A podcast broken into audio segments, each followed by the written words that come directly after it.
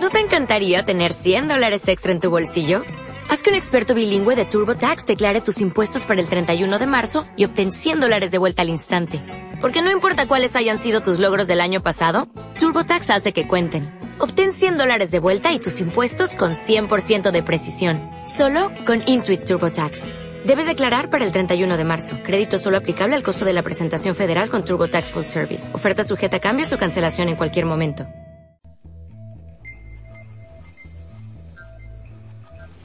El CIEPIC y la Facultad de Periodismo y Comunicación Social de la Universidad Nacional de La Plata presentan Espacio Económico, un programa para entender los problemas económicos actuales. Actualidad, información para pymes, entrevistas y mucho más. Conducen Edgardo Corrópoli y Gerardo De Santis.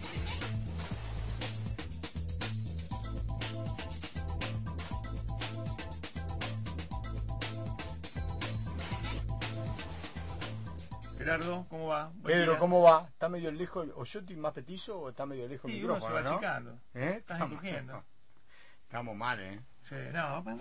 Con Bueno. el día, la verdad que está apetecible. Que va, hable más despacio, dice. Bien. Más bajo, boludo. Que bajemos el coso. Que bajemos el micrófono, ver. ¿eh? Viste que tenía razón yo. Viste que había un problema tecnológico, era no era de mi voz. Ahí estamos bien. Impresionante. Bueno, bueno, nos están escuchando todo. Nos está escuchando su señora, ¿Mi, suegra. señ- mi señor y mi suegra están escuchando? Ahora lo escucha mejor. Vicente, ¿cómo anduvo la semana? ¿Tenemos novedades? Bien, ¿no? Primaveral, buen fin de semana, descansamos. Muy bien. Todo, todo bárbaro. Todo tranquilo. A nivel global, le voy a decir que, bueno, ayer fue un debate presidencial en en Estados Unidos. Si uno no sé si uno tiene que estar muy atento al debate, pero por ahí se marcan algunos lineamientos eh, importantes a nivel de la economía. Fundamentalmente digo la economía, porque este programa de economía, pero por eso hicieron eje en la economía y la seguridad. Eh, resulta llamativo, quizás, que en, la- en medio de la crisis internacional que hay, dos debates de los dos candidatos presidenciales eh, se peleen por el tema económico de Estados Unidos, cuando para nosotros parecería que en Estados Unidos estarían las cosas relativamente, si nos comparamos con nosotros, que estarían mejor que nosotros. pero- digo. ¿Cuáles son los, gra- los graves problemas que puede atravesar No, pero Estados están Unidos? mal, están mal.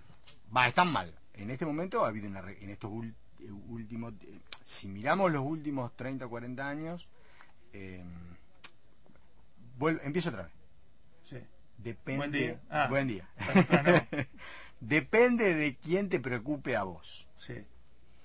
Las grandes corporaciones y los grandes capitales han estado bien y en los últimos tiempos han mejorado aún más por un salto en la productividad, por el autoabastecimiento energético, lo que implicó una reducción de costos.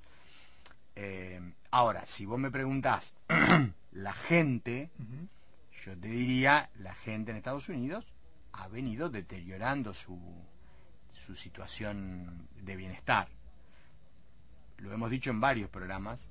Hace 40 años que hay un retroceso del estado de bienestar en todos los países centrales. En algunos lugares ese retroceso es más profundo, en, el o- en otros lugares no tanto, pero en general uno podría decir hay un retroceso del estado de bienestar.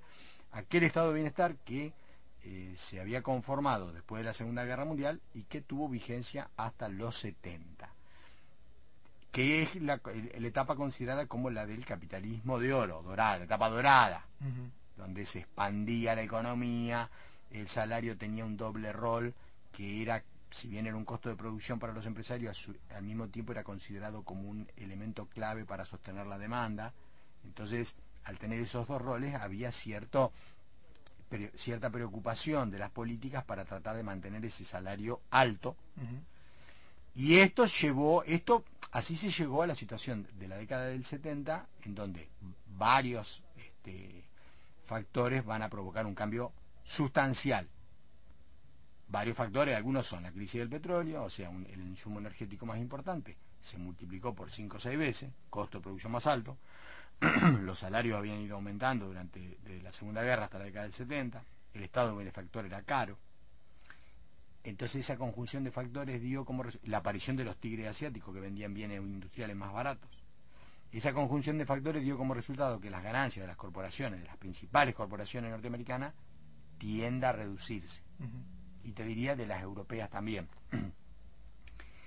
Entonces ahí se pone de moda el neoliberalismo. En realidad es, la, es lo, que, lo visible, lo que está detrás de eso es eh, cómo reducimos esos costos para las grandes corporaciones. Había que bajar los salarios. ¿Cómo se bajaban los salarios? Permitiéndole a las corporaciones o fomentando que las corporaciones inviertan en el sudeste asiático, donde podían pagar salarios de 100 dólares. Entonces eso fue generando menor eh, menores puestos de trabajo en, Estados Unidos, en los países centrales. Achicamiento del Estado benefactor. Entonces eso fue dando este, más informalidad o menor protección. Eh, bueno, el tema del precio caro del petróleo lo fueron eh, abordando vía cuestiones geopolíticas en Medio Oriente, que es lo que sigue pasando hoy, ¿no? Tanto ese lío que hay ahí, en definitiva, tiene de trasfondo cómo conseguimos el petróleo de, Medio Oriente, pero también una apuesta tecnológica de obtener producción de petróleo en base al, al, fracking, y ahí a Estados Unidos en eso le fue bien y consigue el autoabastecimiento. Pero un poco repasando los últimos 40 años, esto que conocemos como globalización, la otra característica que falta nombrar es eh, preeminencia de los capitales financieros y de regulación de todo el sistema financiero, para que los capitales financieros hagan lo que les parezca cuando sea y donde sea. Esa conjunción de factores dio como resultado un deterioro paulatino del bienestar del pueblo norteamericano. Un poco lo que Trump está diciendo, está haciendo populismo Trump, está diciendo, va, populismo, sí, bueno, qué sé yo. Eh, está tratando de reivindicar una mejora para estos sectores, que hace 30, viste que le critica las políticas de integración comercial que eh, los gobiernos anteriores han llevado adelante. Bueno, básicamente, ¿qué tenés ahí? Tenés el, acuerdo con, México, en donde las corporaciones norteamericanas invierten en México para pagar salarios bajísimos, pero bueno, todo eso implica menor, menores puestos de trabajo en fronteras adentro. Entonces Trump cuestiona eso. Los capitales norteamericanos han ido a, a México y han ido al sudeste asiático han generado puestos de trabajo en todos esos lugares. Sí. Eh, en condiciones archiventajosas y donde no hay Estado benefactor, ni sindicatos, ni nada. O sea, la explotación. Bueno, un poco es el rasgo del capitalismo de estos últimos 40 años. Eh, dos mil millones de personas que vivían en economía de subconsumo, de autoconsumo, perdón, con ingresos mensuales de aproximadamente 30 o 40 dólares, pero en bienes, no en moneda, o sea, estaban fuera del capitalismo, se incorporan al capitalismo cobrando 100 dólares. Lo cual implica una brutal flexibilización del mercado de trabajo en el mundo central. Central, ¿no? Tenés una competencia en el mercado de trabajo de tipo que quieren laburar, aceptan laburar sin sindicatos, sin nada. Los chinos laburan, este, perdón, los chinos trabajan 60, 70 horas semanales, eh, con casi nada de vacaciones, eh, sin sindicatos, sin las coberturas que estamos acostumbrados nosotros, y cobran de salario 150 dólares. Entonces, por eso cuando se habla, eh, así vamos aterrizando en la pampa húmeda. Sí, a poquito. No, te, preguntaba, te preguntaba lo de, los Estados Unidos porque parecería como un país primer mundo. Uno no, e, ah, ya sé, no, pero no te estaba contestando bien la pregunta, porque depende, te dije yo, porque a las corporaciones les fue bárbaro. Las corporaciones superaron la crisis del 70 y recompusieron la tasa de ganancia. Pero a costa de salario a costa de pagar salario, o sea, la, clase media, la clase media baja en Estados Unidos vio deteriorados el niveles de ingreso, paulatinamente, en los últimos 40 años, pues, lentamente. Y, y para mantener los niveles de consumo se endeudó. La gente de Estados Unidos está muy, muy endeudada. Estos rasgos te digo que más o menos en Europa pasa una cosa parecida. Más o menos pasa una cosa de ahí el crecimiento de la imagen de un Donald Trump que si no, diría no lo pueden votar nunca. no, el tema es que, claro, el tema es que hay una situación de eh, de, eh, de retroceso de la clase media norteamericana, pero como de cualquier manera siguen viviendo muchísimo mejor que los mexicanos, o que, no sé, los africanos, los árabes o lo que sea, siguen recibiendo inmigración. La gente quiere ir. Si vos saltás el, el, muro que hay entre Estados Unidos y México y entrás eh, y, vas a trabajar ahí, si sos cubano ni hablar porque te dan toda la ciudadanía, te dan el, el premio y te integran enseguida. Bueno, entonces eso le genera un, conflicto al interior. Los ingresos de la clase media norteamericana caen y este, hay mucha gente que viene de otros lugares aceptando condiciones laborales peores. Bueno, eso es un caldo de cultivo para el problema este, de, de, xenofobias que están pululando en Estados Unidos y en Europa y bueno, lo vemos en, algunas expresiones sociales, ¿no? Te, matan este, tres eh, negros por semana. Vos nombraste recién en el del capital financiero, ¿no? Como una, una característica del neoliberalismo. El, capital financiero de Estados Unidos, digamos, no tiene patria. El capital financiero es algo que deambula. Sí, ni le pongas de Estados Unidos. Por eso, no, no, tiene, no lo beneficia a ellos tampoco, esta nueva estructura que se vaya después de los 70. Por el momento lo beneficia, pero ahora es como un boomerang, digamos, ahora tenemos, tiene problemas internos, tiene que salir a hacer una nueva recomposición de un gobierno que no alcanzo a, entender cuáles son las grandes diferencias entre un demócrata y un republicano en materia de economía. Como dijiste, el discurso ahora de Donald Trump parece populista. Mirá, parecería populista. Sí, mira, eh, es difícil encontrar diferencias porque eh, no, no, no, se han ido las diferencias en general en los países centrales entre lo que serían las posturas em, de centro derecha y centro izquierda se han ido han, ido disminuyendo. Estos últimos 30 o 40 años te lo diría de otra manera el Partido Demócrata se parece cada vez más a un partido de derecha em, y, bueno convalidando este proceso que acabo yo de nombrar. Y este proceso que yo acabo de nombrar en definitiva es a un aumento en la desigualdad social en, que se ha producido en todos los países centrales, procesos más profundos en algunos lugares, como por ejemplo Estados Unidos, no tan y, o en Inglaterra. Eh, o sea, si vos, si vos repasás lo que han hecho los, los demócratas, los, laboristas, este, el PSOE, eh, eh, los, los, socialistas en Francia, te encontrás con que ha habido un corrimiento hacia parecerse a el otro eh, partido, ¿no? Son todos, todos países bipartidistas, ¿no? Todo esto que te nombré. Parecerse cada vez más a las, las variantes de centro derecha. Entonces, se llevaron adelante políticas, en algunos casos agravadas, ¿no? Porque el caso de España es un caso eh, donde ya los dos partidos hicieron más o menos lo mismo. Eh, pero bueno, no sé qué tanto, porque eh, Trump tiene que tener presente que si hace eso, las corporaciones norteamericanas van a tener costos más altos. por eso te decía, si, si él desarrolla lo que viene proponiendo, por eso, por eso yo, ¿qué salario va a pagar? Sí, exactamente, más altos y este bueno que Estados Unidos vuelva. Las exportaciones norteamericanas están creciendo, o sea, la industria norteamericana se está recuperando, hay una mejora tecnológica de productividad caída de costo por el petróleo, pero si además de eso se le, a eso se le suma una pretensión de que los capitales se queden ahí, bueno, es como que la pretensión de Trump sería que Estados Unidos vuelva a ser la plataforma productiva y exportadora.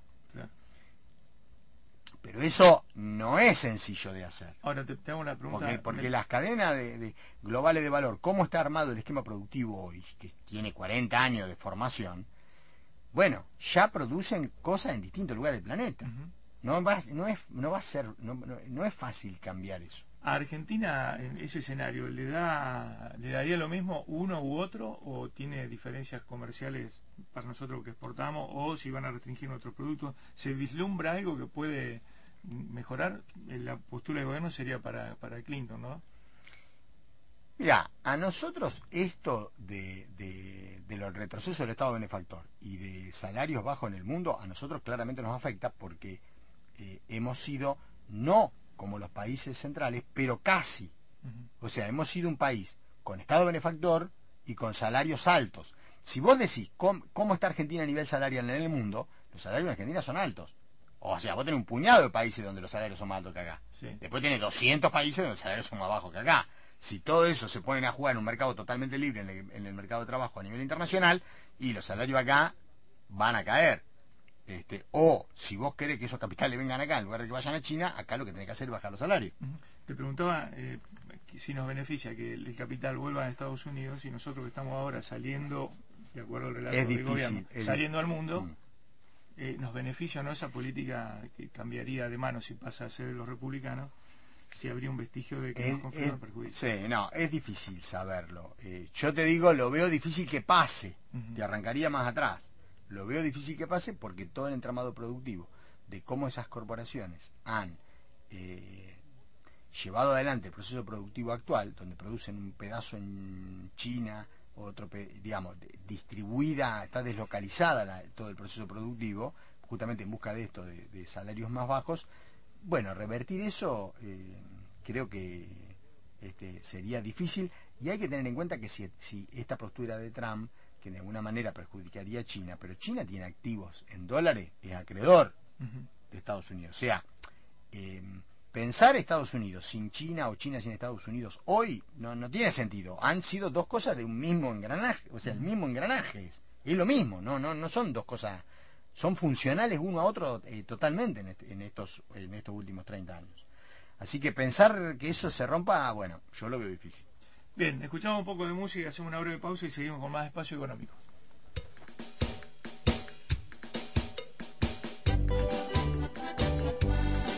Ay de mí, que no logro olvidar ni un segundo. La pena que me atraviesa de pies a cabeza. Y mientras todos me van dejando solo, no hay lugar en el mundo para un corazón que no puede olvidar. Terminé la habitación más oscura de casa, escribiendo canciones 24 horas por día. Entiendo si nadie quiere venirse, ¿para qué aburrirse con mi repertorio de melancolía? Espero que con el tiempo se borre todo. Porque si sigo así mucho más me voy al otro barrio. Probablemente sea un precio muy alto para un corazón perdido que ya está bastante sufrido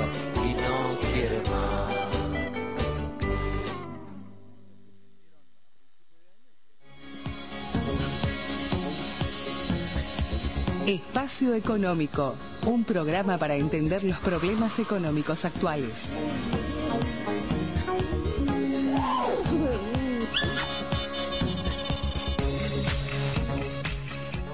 Bien, recordamos entonces que allá hace unos días, en agosto, fines de agosto, salió de la revista Entre Política Económica, el número 45, noveno año de la publicación. Entre Política Económica. Impresionante. Publicación del CIEPI que lo pueden leer en www.cepic.unlp.edu.ar. Eh, una de las notas de, esta publicación, del último número, es hacia un nuevo, una pregunta, hace el título, ¿no? Hacia un nuevo ciclo de fragilidad financiera. Preocupante, preocupante. Un interrogante preocupante, ¿no? Eh, el autor Diego Basturre, con el cual estamos en contacto. Diego Basturre, buenas días, ¿cómo te va? ¿Qué tal? Buenas tardes, ¿cómo están ustedes? Muy bien, evidentemente comiste. Digo, bueno, nosotros como estamos todavía sin comer, te digo buenos días. No, no, estoy sin comer todavía. Eh, gracias por, por atendernos y, participar en Espacio Económico. Diego es licenciado en Economía, eh, egresado de la Universidad Nacional de La Plata integrante también de la Universidad Nacional de San Martín. Eh, Diego, la nota la hiciste en conjunto con Nicolás Cebolla, también otro economista. Contanos un poquito este título, este, esta pregunta, este interrogante que te haces vos en la nota, es un nuevo ciclo de fragilidad financiera.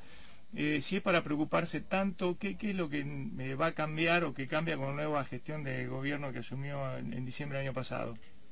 Eh, bueno, sí, como vos decís, es un interrogante, todavía no podemos pensar que, que, esto sea algo definitivo, pero si vemos en la nota y en los análisis que hacemos, bastantes indicios de que hay un nuevo ciclo de endeudamiento cuando decimos actividad financiera nos estamos preocupando mayoritariamente por eso, eh, que bueno, que se ha iniciado con un cambio de gobierno luego de, lo que fue lo que se llamó el tipo cambiario y que dio lugar a que bueno, que los agentes económicos pudieran eh, volver a acceder libremente al mercado de cambio, ¿no? Eso tiene eh, algunos correlatos veces pueden ser positivos, pero también tienen eh, problemas cuando dinámicamente se torna se tornan insostenibles, ¿no? Por eso un poco la, la preocupación y de la nota eh, tan, clave de advertencia, tratando de, de, pensar un poquito hacia adelante eh, qué pasaría de continuar eh, tendencias como las que se vieron en los primeros 8 o 9 meses de este año. ¿no? Diego, ¿te parece que un poquito más al, al, el celular un poquito más cerca? Porque tenemos sí, ahí, ah, ahí, no sé si me escuchas un poquito mejor. Sí. No, te decía que lo, lo preocupante es un poco eh, la pregunta de qué pasaría si extrapolamos eh, un poco lo que ha pasado en estos primeros nueve años a un periodo de tres o cuatro años, digamos, que puede durar una gestión completa en un otro presidencial, ¿no? ¿En qué, nivel, de endeudamiento nos vamos a encontrar por ahí eh, de acá a un par de años si continuamos con esta, con tendencia? Nombraste eh, recién que había algunas cuestiones positivas y otras negativas. Eh, ¿Cuáles son las positivas? No, bueno, uno cuando, cuando toma endeudamiento externo es eh, una oportunidad y una amenaza, ¿no? No es solamente analizar eh, a veces para qué, lo de oportunidad es analizar para qué estamos utilizando ese endeudamiento, ¿no? O sea, a nosotros en general los economistas nos preocupa la posibilidad de repago de la deuda, ¿sí? Así como cuando una familia toma un crédito hipotecario, bueno, lo que mira es si puede pagar la cuota o si esa cuota se asemeja al valor de un alquiler, cuando hablamos de, deuda externa, lo que nos tenemos que preocupar y preguntar es, bueno, el día de mañana el país va a estar en condiciones de generar las divisas que garanticen el pago de los intereses y eventualmente la devolución del capital. O sea, ese es el interrogante con el cual uno tiene que evaluar eh, para qué está, está tomando ese endeudamiento. Entonces, eh, no, los economistas no no, necesariamente tiene por qué ser una mala palabra ese endeudamiento si es para financiar actividades que generen eh, capacidad de pago. Lo que estamos viendo con este ciclo de endeudamiento eh, recientemente es que mayoritariamente ha ido a, financiar lo que es la fuga capital. Entonces ahí es donde vemos eh, estos problemas de inconsistencia dinámica. para, para, ponerlo, para ponerlo en algunas cifras, más o menos eh, lo que se lleva lo que se lleva jugado ¿sí? lo de capital es lo que adquieren particulares es lo que va del año 25 mil millones de dólares ¿cuánto? 25 mil millones de dólares si juntamos lo que se gasta en lo que son las, las compras de, dólares y eh, turismo ¿sí? eso es más o menos eh, unos 6.000, 7.000 millones menos que el stock de reservas actual que tiene el Banco Central. ¿Eh? Entonces, estamos hablando de una fuga de divisas del orden de 1.200, 2.000 millones de dólares mensuales. ¿eh? Y obviamente esto, esto todavía no genera una situación de tensión, o sea, esto no se transmite a la cotización del dólar o a las tasas de interés, porque la contracara es este endeudamiento del que, estábamos hablando antes, ¿no? Eh, Diego, Gerardo de Santis te saluda, ¿cómo estás? ¿Qué tal, Gerardo? ¿Cómo estás? Bien, bien. Eh, el proceso de endeudamiento, son distintos actores, ¿no? Los que están tomando deuda. Sí, exacto, sí, sí. Ahí, ahí esto, bueno, también eh, es interesante ver un poco esto en perspectiva histórica, porque a veces en la discusión a veces esto se confunde con el tema del financiamiento y el déficit fiscal, ¿no? Y ahí hay que aclarar que que por ahí el foco, el foco de la nota es más la cuestión del endeudamiento externo. El endeudamiento externo puede ser del Estado Nacional, como por ejemplo fue más claro en los 90, pero también puede ser de las empresas o del sector financiero, fue más bien eh, el episodio de eh, durante la dictadura militar, ¿no? donde la deuda terminó siendo socializada por el Estado, pero originalmente, si bien hubo endeudamiento público, el, el actor más relevante en ese proceso de endeudamiento había sido privado, financiero y no financiero. Entonces, eh, cuando hablamos de endeudamiento externo, es importante distinguir Nosotros lo que contamos un poco en la nota es que la emisión de deuda, que más o menos se llevaba hasta el mes de julio, era eh, del orden de 32 mil eh, millones de dólares. O sea, más o menos se habían emitido deuda por el equivalente a las reservas nacionales del Banco Central. De los cuales el sector público nacional aportó unos 24 y las provincias más las empresas unos 8 mil millones. O sea que vemos que es bastante liderado por el sector público nacional, pero también están participando muy activamente los gobiernos provinciales y en estos días han salido estas provincias también a, a también esta cuestión y está el tema en presupuesto ¿no? que se va, se va a discutir próximamente si finalmente se pone algún tipo de límite o no, si el Estado eh, tiene algún mecanismo de autorización para la deuda que puedan ir a buscar las cositas de O sea que son todas cosas que las próximas semanas vamos a ver cómo, cómo continúan, ¿no? Eh, Diego, entre lo positivo, porque hablas de, de, cierto proceso de endeudamiento del sector privado, de las empresas, ¿podemos tomar eso como, como bueno, una, una señal positiva, digamos, las empresas se están endeudando, se supone que si se endeudan será para eh, financiar inversión o... Eh, bueno, eso es una posibilidad. Ahí lo que lo que estamos, ahí hay las empresas que, más han estado activas, todo ha habido grandes de IPF, que bueno, que no sabría decir exactamente en qué sentido financian no nuevas inversiones con la capacidad de generación de divisas, como decíamos más, temprano, pero eh, por el lado de las empresas no lo que se ve, si, el escenario fuera más parecido al que decís vos, Gerardo, no esperaría ver también más inversiones que, no se están viendo en las cuentas cambiarias, y otra cosa que sí se ve es que las empresas sí se mantienen activas remesando utilidades. ¿Qué quiere decir esto? Cuando viene una inversión, como, ahora muchas veces anuncia el gobierno, lo, bueno que son las inversiones, bueno, a ver, efectivamente hay un ingreso cuando, cuando esa inversión se anuncia y se, despliega. La contracara negativa de ese proceso es que cuando esas empresas generan utilidades, esas utilidades se remesan, se envían eh, fuera de, la, de las fronteras. Si nos guiamos por, ese criterio, eh, por ejemplo, ahora salido recientemente los números de agosto, en agosto hubo 700 de inversiones, pero se realizaron 350. O sea, en el neto, entre el balance de lo que ingresa y lo que egresa, el, resultado es levemente, positivo, pero, pero, todavía muy poco, muy pequeño y muy poco de, de las empresas, ¿cuáles son las que están eh, tomando deuda?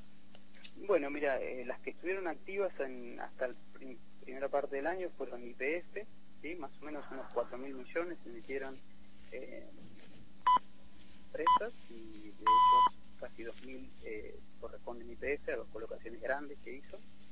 Después están IRSA, Arco, Cablevisión, con una emisión también grande de, millones. Y, bueno, básicamente son las grandes las grandes empresas de capital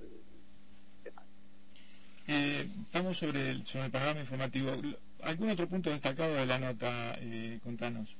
No, más que algunos. Me parece que hay algunos puntos eh, adicionales que, que, que transcurrieron posterior a nota, sobre todo la eliminación de la de lo que fueron las últimas restricciones. ¿Se acuerdan que había un límite de 2 millones antes, previo al CEPO, ¿no? había un límite que es muy famoso, ¿no? De 2 millones de dólares para, para compra de, dólares billetes, eso fue removido recientemente y recientemente salieron las estadísticas de agosto ya de el balance cambiario de agosto y ya se comienza a ver eh, también eh, algunas algunas operaciones por montos importantes, ¿no? con, con de más de 5 mil millones de dólares que perdón, de 5, mil, de 5 millones de dólares que explican hoy cerca de un 7 u 8% del total de eh, compras de, activos de libre disponibilidad. Eh, y me parece que lo otro que es destacable que, que bueno que el proceso de dolarización que, que bueno que, que, caracterizó sobre todo la última etapa de la gestión anterior eh, el cual también la cambiara que tuvimos lejos de, haberse revertido fuertemente continúa acentuándose no hablábamos de una fuga ante el orden de los 1.500 2.000 millones de dólares mensuales de los cuales, por ejemplo, eh, uno tiene que considerar que las compras hasta 10 mil dólares, o sea, las compras de lo que podrían ser ahorita pequeños y medianos, representan la mitad. O sea, de los 1.500 millones de dólares que se jugaron en agosto, 750 lo explican, compras de hasta 10 mil dólares. ¿Y por qué me parece un dato relevante? Porque uno tiene que considerar que esto se da en un contexto donde las tasas de interés estuvieron relativamente altas. O sea, una, una discusión que, que, hubo mucho en la etapa anterior era eh, si las tasas de interés de alguna manera eh, compensaban o no. Bueno, la nueva administración tiene una visión donde supone que una, una retribución real positiva, esto es un retorno por encima de la inflación, va a mantener, eh, va a hacer que los ahorristas decidan mantenerse en peso. Bueno, eh, los depósitos en pesos han crecido, eh, continúan creciendo muy fuerte los depósitos en dólares y las compras de dólares billetes por, parte de dólar manualista, por parte de, de ¿sí? Y ahora esto se agrega el tema de la liberación completa para transacciones más grandes. Entonces, el interrogante que uno se hace, bueno, si tenemos esa demanda estructural del, pequeño del pequeño arrista, que es una cosa que evidentemente cuesta mucho revertir, por otro lado, liberamos también para que los grandes eh, jugadores, grandes o los posibles grandes jugadores eh, no tengan ningún, límite, bueno, eh, con un stock de reservas de 32 mil millones de dólares, la pregunta es ¿cómo, cómo puede o qué puede pasar en algún escenario donde se complique el escenario internacional eh, o haya algún, algún un shock exógeno que, bueno y el blanqueo con, y el blanqueo tampoco ayuda demasiado no que no ingresan tampoco dólares pareciera que pareciera que por ahora viene viene relativamente lento eso. Hay toda una discusión si este se presenta más sobre el final o no, pero, pero, pero bueno, más Grandes, que hablaban de 80 mil, 100 mil millones de dólares, da la sensación que va a ser difícil. Diego, te agradecemos mucho tu participación en Espacio Económico y, y bueno, recomendamos, como siempre, la lectura de la nota que es un interrogante, hace un nuevo ciclo de fragilidad financiera, te preguntas Diego Bastur en la nota, así que la pueden leer en www.ciepic.unlp.edu.ar eh, Diego Bastur, economista, gracias por atendernos. No, gracias. Gracias, Diego. Ya volvemos. Radio Universidad de La Plata. Servicios informativos. Boletín.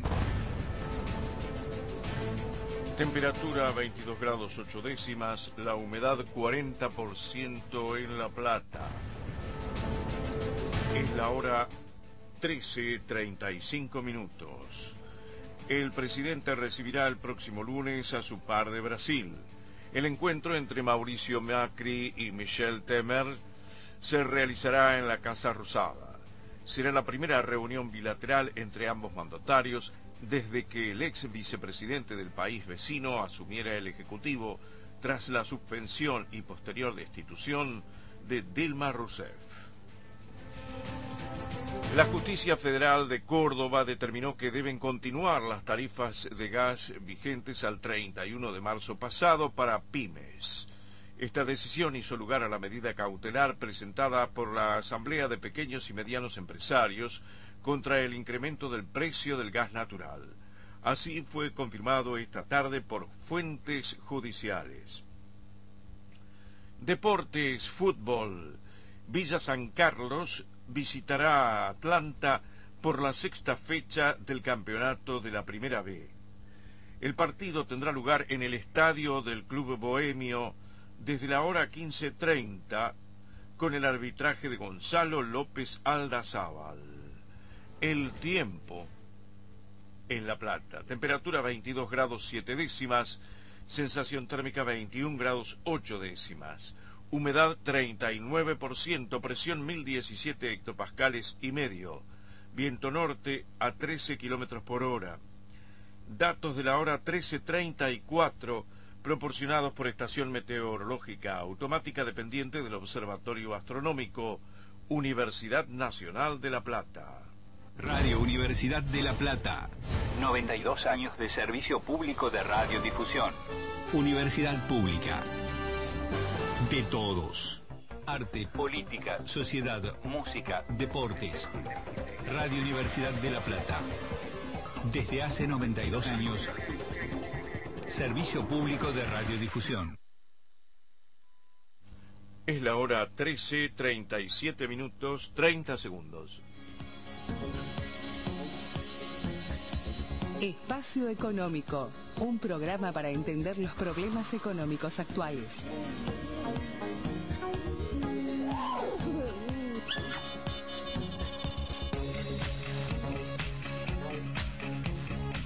Seguimos con Espacio Económico. Roberto Colvinarelli, buenas tardes. ¿Cómo andan? Buenas tardes. Vino contento, Roberto. Hoy. ¿Llego contento? Sí, vino contento. que- Sí, pregunté si ya los bloques ya habían hablado de fútbol. Ah, claro, Bien. claro, claro. Muy bien. No, jugó bien, Boquita bien. Vino Bien. para, para usar los Jugaron contra, contra... ¿Contra quién jugaron? Contra Quilmes. Se agrandan rápido. ¿Podemos ir hablando de economía un cachito no? ¿O Sí, ¿es- necesario? Es necesario, sí. ¿Es necesario? Me quedé con, a- con algunas cuestiones de lo que la nota anterior. Eh, claro, qué, qué, qué situación difícil, ¿no? Que no, no ingresen dólares por el blanqueo y que el capital financiero sea, sea Sí, medio... deuda estamos tomando. se toma deuda a las provincias y se toma deuda a la nación. Cuando uno toma deuda a una empresa privada, él habló de la remesa utilidad del exterior, ¿no? Pero cuando toma deuda al Estado Nacional y las provincias, esa deuda fundamentalmente a qué está dirigida? Bueno, eh, la de la nación, el grueso fue para pagarle a los buitres.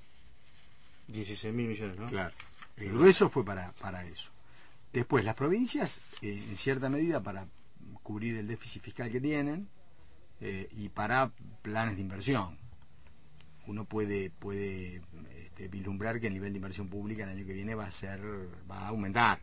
Bueno, un poco lo que hemos hablado, ¿no? Acá eh, la posible mejora de la economía para el año que viene va a estar sustentada en cuánta inversión real va al sector primario, que es quien ha tenido una recom- recomposición de su rentabilidad importante, importante, eh, y qué im- impacto va a tener la obra pública financiada con endeudamiento en donde están embarcados el gobierno nacional, pero también muchas provincias. Entonces eso, bueno, en alguna medida, eh, si pensamos en las proyecciones del presupuesto, donde no tendríamos caída del salario real el año que viene, por lo menos es lo que el gobierno dice, Ajá. Y una inflación del 17%. claro, y una inflación relativamente baja, Sí, no, bueno, una estimación optimista. Sí, pero bueno, tomemos como que es de- están los pilares sobre los cuales el gobierno piensa que eh, Se va a tener un buen año el año que viene. Se va a re- reactivar. Porque Pedro nos dice, bueno, eh, se está endeudando y qué pasa con la inversión real y qué pasa con el blanqueo. Claro. Y son dos incógnitas, ¿no? no O sea, ¿qué va a pasar con esas dos cosas? Es, es difícil de... Yo creo que cierta inversión en el sector primario va a haber porque las rentabilidades subieron y Te, considerablemente. te- te doy un dato de porcentaje de, de- de endeudamiento, nación y provincia, el porcentaje de inversión real actual. Hoy en nación, del el endeudamiento nacional, el 15% se ha ejecutado en infraestructura. Claro, no, este año, claro, no pasó nada este año. Y Sí, en sí. provincia el 20%. Sí, está claro. O sea que el porcentaje de, eh, de deuda buena, diríamos, llamaríamos deuda para infraestructura, sería una, una, buen- una buena deuda. El tema es que estamos casi en el 20%, el 80% restante. Claro, le- le- le- sí, la mayor inversión vendría el año que viene. Vendría el año que viene. Este año todavía no. Pero para eso, otra cosa que me llamó la atención de lo que decía Diego es la, lo de la fuga, ¿no? 1.200 millones de dólares por mes. Sí, y aparte Diego lo marca muy sutilmente, porque en un contexto de tasas de interés en peso muy altas. O sea, que, que haya habido... Y, y además también es muy llamativo que, que la mitad sea de, de pequeños ahorristas. Eh, eso muestra un, un cierto grado de, de- de no confianza sobre... Viste que, bueno, a este gobierno y al, y al, y al mundillo económico le gusta ver estos indicadores para saber si, estamos, eh, claro, si estamos en un país con, con confianza. Eso no lo escuché. ¿Dijo el, el- el total de, de fuga en- a- actual? La- en, en el año, en lo que va del año. 1500 por mes que te está dando un monto de, 700 y 10.000. de, de la mitad la mitad eh, de pequeños ahorristas la mitad está explicada por pequeños ahorristas Bueno, o sea que es- no les convence la tasa del 25 o 30% de las LEVAC ¿Y la fugan? y están comprando dólares Mm. y muchos son la mitad son pequeños o sea claramente ahí hay una lectura de no un indicador de no No confianza confianza, claro. Bueno, pero esto- estos datos los habíamos tirado ya sobre el año pasado, a principio de este año. El cálculo de las ganancias de empresas multinacionales que no podían girar eh, dólar el año pasado, el, el- estaba el análisis, eh, la proyección, que cerca de 9.000, 10.000 millones de dólares. Claro. que qué es lo que eh, se vaticinaba o qué es lo que se discutía. El gobierno, en vez de permitirle a, a estas empresas que toda esta ganancia la remitan al exterior, 10.000, estábamos hablando del, del cálculo de 10.000 millones de dólares, habíamos hecho el cálculo en peso y el cálculo de dólares, 10.000 millones de dólares a un dólar de 10, suponte un dólar de 15, ponele 7.000 millones de dólares. Si el gobierno permite que se fugue todo eso y, y se endeuda para eh, facilitar eso, eh, al país eh, le queda muy poco Sí, no tiene margen. lo que lo que eh, Sí, nos estamos lo que endeudando para que los dólares se vayan. lo su- Mm. que sugeríamos que el gobierno siente a esos sectores y eh, negocie o sea una parte le permite girar Y la otra parte reinvertir. claro Bueno, Entonces, pero, pero la este, concepción no va con la concepción ideológica del gobierno. Eso de sentarse a negociar. O sea, acá es confianza. La política económica es, vamos a dar confianza, recomposición de precios, y eso va a garantizar que, eh, pero por eso, entonces estamos tomando indicadores que estarían mostrando que por ahora no logró el objetivo Claro, el gobierno bueno, de generar confianza. por eso pero por No, eso la sugerencia no, eh, no están escuchando espacio económico la sugerencia de espacio Pero es que no lo van a hacer porque no piensan como nosotros. Pero te, te digo, em, hay dos datos que estarían mostrando que la- no hay confianza. Este de que son muchos pequeños ahorristas los que están comprando dólares, a pesar de las tasas de interés en peso muy alta. y bajo el colchón No, y el, claro, y el tema del blanqueo. claro. ¿Cómo está el blanqueo? Fíjate que tuvo que venir el secretario del Tesoro a decir, norteamericano, que van a dar a decir que van a dar toda la información, no es mm, pequeña, a generar mm, no es, no es pequeña colaboración, ¿no? La del secretario del Tesoro norteamericano, eh, sobre que va a haber intercambio de información, con lo cual, porque los argentinos, la- los que tienen plata afuera, la tienen en Uruguay, en, en- en Estados Unidos y en Suiza. Yo te diría que entre Estados Unidos y Uruguay prácticamente está el, el- el grueso. Lo físico, lo y algo líquido acá y algo bajo el colchón hay, y acá abajo, sí, y acá también, exactamente. No sé, vos capaz que la decís por, por motivo propio. No, No, no, no. yo quiero arrancar. estamos dentro del circuito nosotros estamos dentro del Yo circuito quiero económico. arrancar, eh, quiero hacer un comentario que, ti- que es antecede a todo este análisis que estamos haciendo, pero eso va a ser después que Pedro presente el entrevistado. muy bien Sí, nos corremos un cachito del análisis que tiene que ver, por supuesto, con todo esto que está pasando, porque si hablamos de la inversión, hablamos de qué está pasando con la industria, y, bueno, el tema de qué está pasando con, con la, em- la empresa recuperada también es un tema que nos que nos compete y mucho, ya hemos entrevistado a varios, en este caso vamos a hablar con Jorge Reich, que es presidente de la cooperativa Cuero Flex. Eh, la situación por la que están atravesando es muy particular, fundamentalmente con lo que se da con, lo- con el pago de los servicios. Le vino una, una factura de luz eh, sumado con una, con una multa que le han cobrado que ronda los 800 mil pesos. Eh, Jorge Reich, buenos días, ¿cómo estás? Buenos días, ¿cómo te va? Un gusto tenerte en Espacio Económico. Igualmente. Contanos un poquito, eh, la empresa está radicada en, en San Martín, eh, contanos a, a qué se dedican y cómo es esto que pasaron de una facturación mensual mucho menor y llegaron a 800 mil pesos por, por mes, ¿no? Sí, mirá, nosotros hacemos cuero reciclado. Nosotros de la viruta de, los, de las rebajadoras de cuero hacemos cuero de vuelta para fabricantes de calzado. Nosotros fabricamos suela para, para zapatos, todo lo que es artículo para zapatos. Sí. Eh, sí, el tema es así. Mira, hoy casualmente estuve en un canal de televisión y muchos no me dejaron hablar. Y cuando yo le dije que la boleta de junio no la habíamos pagado, ellos enseguida me, me taparon diciendo, no, y claro, Marcos Peña dijo que no la, que después se le va a sumar. Y ahí me pude meter un bocadillo y decir, no, pará, le digo. A mí, en donde me dijeron que no la pague fue en energía, el subsecretario de tarifa de políticas tarifarias, Chamuilerón. El Ministerio de Energía de Nación. un subsidio, ¿entendés? El Ministerio de Energía de Nación. Exactamente. Ajá. Ahí nosotros habíamos ne- negociando un subsidio que después se para con el amparo. Entonces, en ese transcurso ellos me dicen, no la pagues, que te vamos a retrotraer, ¿viste? Sí.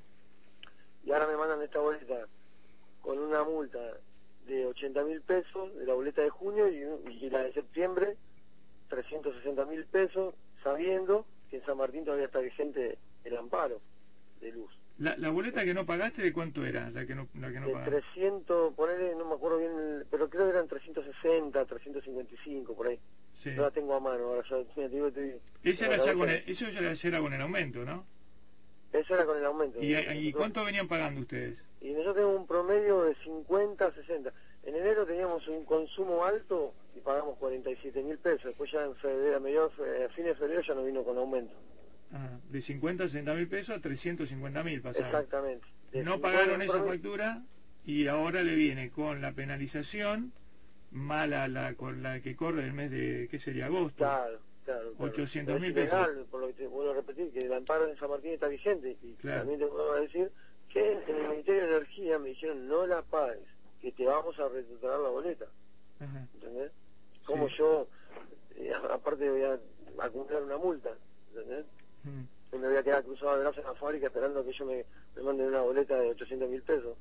No, entonces el lunes, no sé si, se enteraron que fuimos a, a Edenor y, y bueno, ahí tomamos ahí la, el, edificio de Edenor de ahí de Chacarita y bueno, quedamos en tener una audiencia ahora el 5 de octubre. Ah, todavía no tienen respuesta, digamos. Siguen sin, obviamente sin pagar esta factura. Que para ustedes, supongamos, te hago esta pregunta, ¿no? Si tuvieran que pagar la de 350 mil, ¿cómo está la, la, la cooperativa para enfrentar este gasto? No, no la podemos pagar. No la la pagar. en junio. Claro. El tema es así, que, bueno, ahora casualmente yo salgo de energía, porque me llamaron ayer a la tarde, Sí. me pidieron las boletas, todo, me vuelven a prometer que me la van a retrotraer. Recién acabo de salir, porque yo no, no podía atenderlo.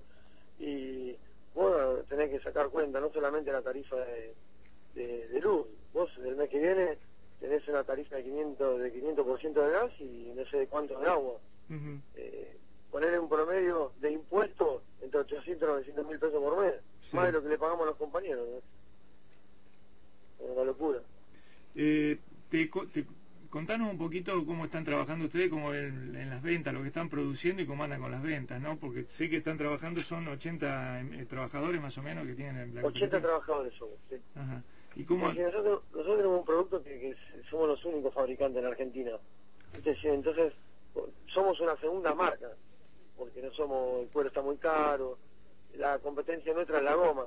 Sí. Pero bueno, la venta, al bajar la venta de zapatos, baja la venta nuestra, que nosotros vendemos para los fabricantes de zapatos. Sí. Calcular que bajó un 30%, 25% la, la venta. Claro. ¿Y, y el mercado a quien está dirigido es en el orden local? Y al mercado local, sí, sí, sí, al mercado local. Ujú. Y si no pueden hacer frente a la, a la factura, bueno, ¿qué, qué digamos, no, imagino una situación angustiante? Claro, ¿no? ¿Qué va a pasar con la cooperativa? Digo, ¿no? Porque eventualmente le pueden hasta ocasionar un corte o yo tengo, yo tengo servicio. fe que van a reaccionar y vamos a encontrar una solución, ¿entendés? ¿Y qué es no lo la que, a qué es lo que le no a dicen? ir tampoco. ¿Qué, ¿Qué es lo que le dicen, Jorge, cuando ustedes se sientan a hablar con las autoridades? Lo vamos a rever, este, está la expectativa Mirá, esta, ¿no? Siempre en energía me prometen, por eso, es más, yo le dije, no lo llamo más, porque yo, yo hace mucho vengo hablando con ellos, no es de ahora. Claro. Ahora me vuelven a llamar ellos, yo digo, no lo llamo más, me llamaron ellos ayer a la tarde, Mm. me citan hoy, voy con las boletas, me dijeron que el lunes a la mañana me tienen una respuesta. Pero bueno, promesas, como la otra vez, ¿viste? No. Jorge, ¿están en contacto con alguna otra empresa que esté pasando cooperativa por la misma situación que ustedes? Sí, son muchísimas. Yo represento dos cooperativas más, yo soy secretario de cooperativa y economía social del Sindicato Obrero Curtidores, Ajá. comisión directiva. Y está la cooperativa Becar y la cooperativa Curtin Pet, que yo también trabajo con ellos. y. Están pasando la misma situación, después los compañeros de gráfico, las cooperativas gráficas, eh, todas están iguales. O sea, están con las no, no pueden hacer frente a, la- a las boletas que le están llegando de los servicios. No se puede, no se puede porque el mercado, la, rece- la recesión se está sintiendo cada vez más. Claro, claro. Bueno, Jorge, te, te mandamos un fuerte abrazo y bueno, disponer de nuestros micrófonos para cuando quieran eh, Ah, comentarnos. ¿Te puedes agregar algo? Vos sabés que Sí. recién me mandaron un- unos compañeros, una multisectorial, Sí. que recién acaba de salir un amparo en Córdoba para, para las tarifas de gas a nivel nacional, para las pymes, comercio, eh, para todo. ¿Viste? Ese aumento Sí. del 500%, bueno, eh, hay un amparo. Lo vamos a chequear. Sí, recién, recién me, me acaban de informar. Bueno, Bueno. much- muchas gracias, Jorge, por la información No. y, y vamos a estar atentos a lo que pase con ustedes ojalá que lo puedan resolver rápidamente. ¿eh? Eh, muchísimas gracias. Muchísimas gracias. Chao, hasta luego. Fue Jorge Rey, presidente de la cooperativa Puero Flex, radicada en San Martín. Hacemos una breve pausa y ya seguimos.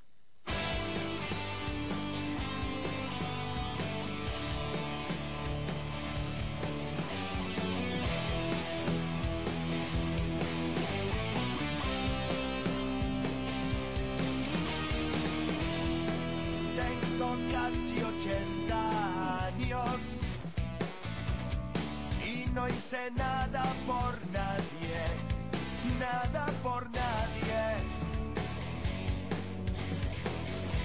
Pasaron pestes, pasaron guerras y no hice nada por nadie, nada por nadie. Mis hermanas y mis hermanos y yo estaba ahí. Yo seguía ahí. Quisiera saber qué hago para apagar este fuego. Porque Dios me dio los ojos. Si prefería ser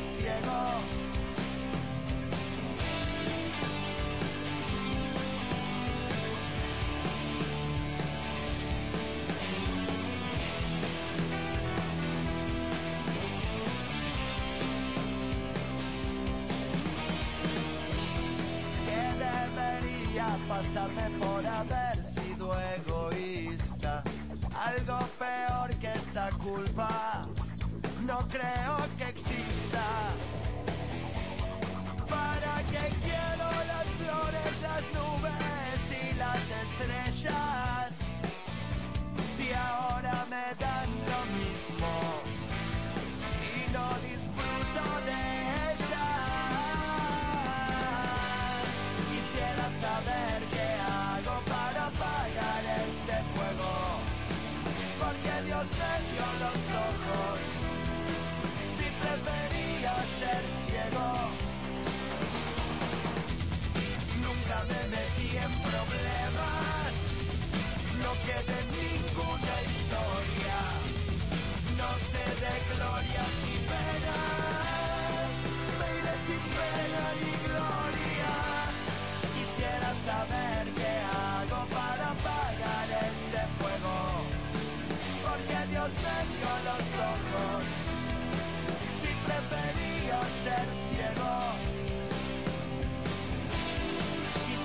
Saber qué hago para apagar este fuego. Porque Dios me dio los ojos. Si prefería ser ciego.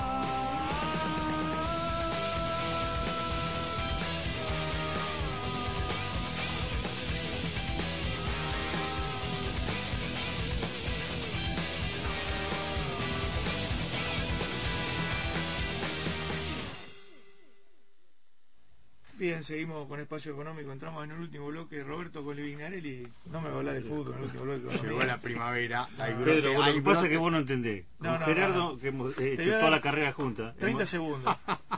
Después, estudiamos. Eh, teníamos a Paul Suisi, eh, teníamos Impresionante.